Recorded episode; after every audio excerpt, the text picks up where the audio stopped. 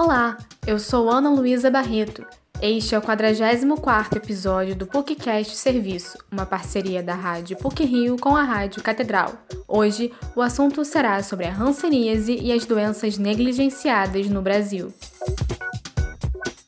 A pandemia do coronavírus sobrecarregou o sistema de saúde brasileiro de diversas formas, desde a logística de recursos até a realização de exames e de atendimentos. Como consequência, doenças erradicadas ou em baixa circulação voltaram a atingir a população, atenta somente aos sintomas de Covid. Uma dessas doenças foi a hanseníase, que é considerada uma endemia recorrente no Brasil e que teve o tratamento afetado pela pandemia. De acordo com o último boletim epidemiológico do Ministério da Saúde, publicado em janeiro deste ano, 93% dos casos de hanseníase nas Américas foram notificados no Brasil. O país ocupa o segundo lugar no ranking com mais casos da doença, com quase 28 mil doentes em 2019, atrás apenas da Índia. Só no estado do Rio de Janeiro, considerado em risco médio, foram registrados quase 4.600 novos casos. A médica, doutora em medicina tropical e pesquisadora do laboratório de Hanseníase da Fiocruz, Jimena Idiaramendi,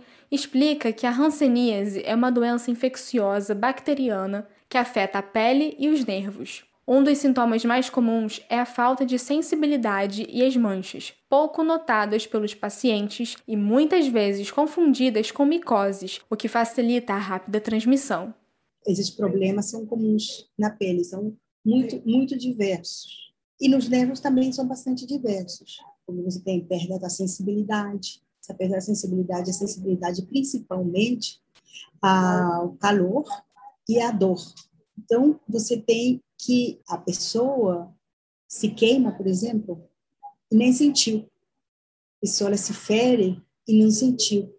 A pesquisadora Rimena aponta que a hanseníase tem cura, com tratamento de seis meses a um ano, mas a demora no diagnóstico faz com que o paciente desenvolva sequelas motoras permanentes. Outro fator agravante é que o doente transmite a hanseníase mesmo sem apresentar sintomas, que geralmente demoram alguns anos para se manifestar. Isso explica a alta taxa de contaminação, além de ser uma doença estigmatizada como lepra, Rimena explica que muitas pessoas têm receio de serem excluídas do convívio social com o diagnóstico e largam o tratamento. Além disso, a pesquisadora relembra que a hanseníase é uma doença negligenciada pelo poder público e comum em locais periféricos, onde a promoção de saúde e a informação não chegam com qualidade.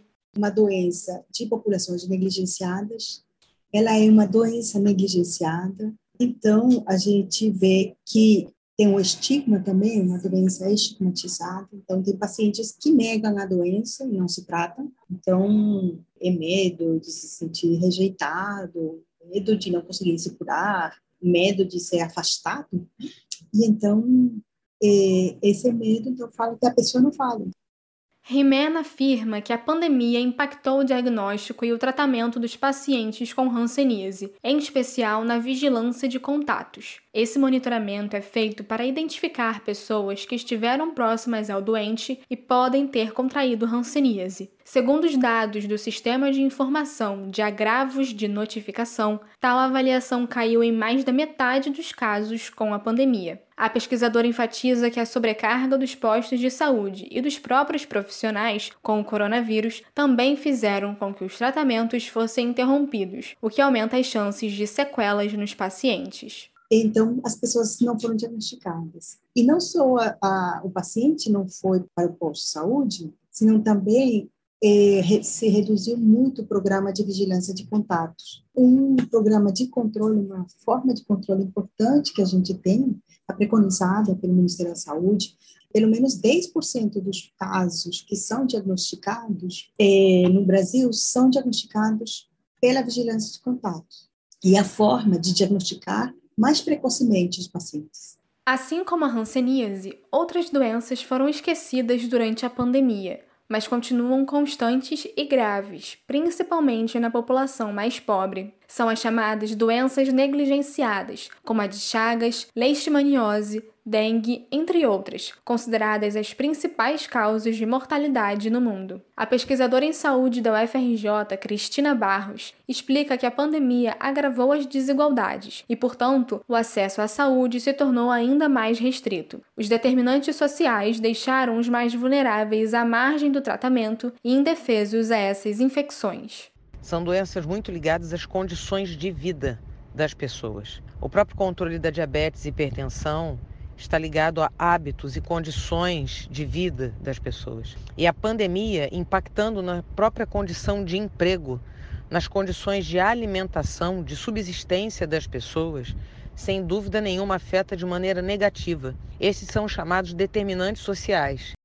A pesquisadora Cristina Barros relembra que tais doenças negligenciadas podem se tornar comorbidades que aumentam a pressão sobre os sistemas de saúde quando o paciente contrai Covid. Para Cristina, a dimensão do impacto da pandemia no tratamento de outras doenças só poderá ser analisado no futuro, o que prejudica ações mais eficazes e urgentes de diagnóstico. Tudo isso nos agrava, mas nós só teremos certeza do impacto, do volume em algum tempo, com estudos que façam uma análise retrospectiva, o que é muito ruim, porque a saúde acontece hoje, sendo tomadas decisões a partir de informações atrasadas, com certeza o tempo de recuperação dessas condições de saúde afetam em muito todo o contexto de doença, de prevalência de outras doenças já existentes em nossa sociedade.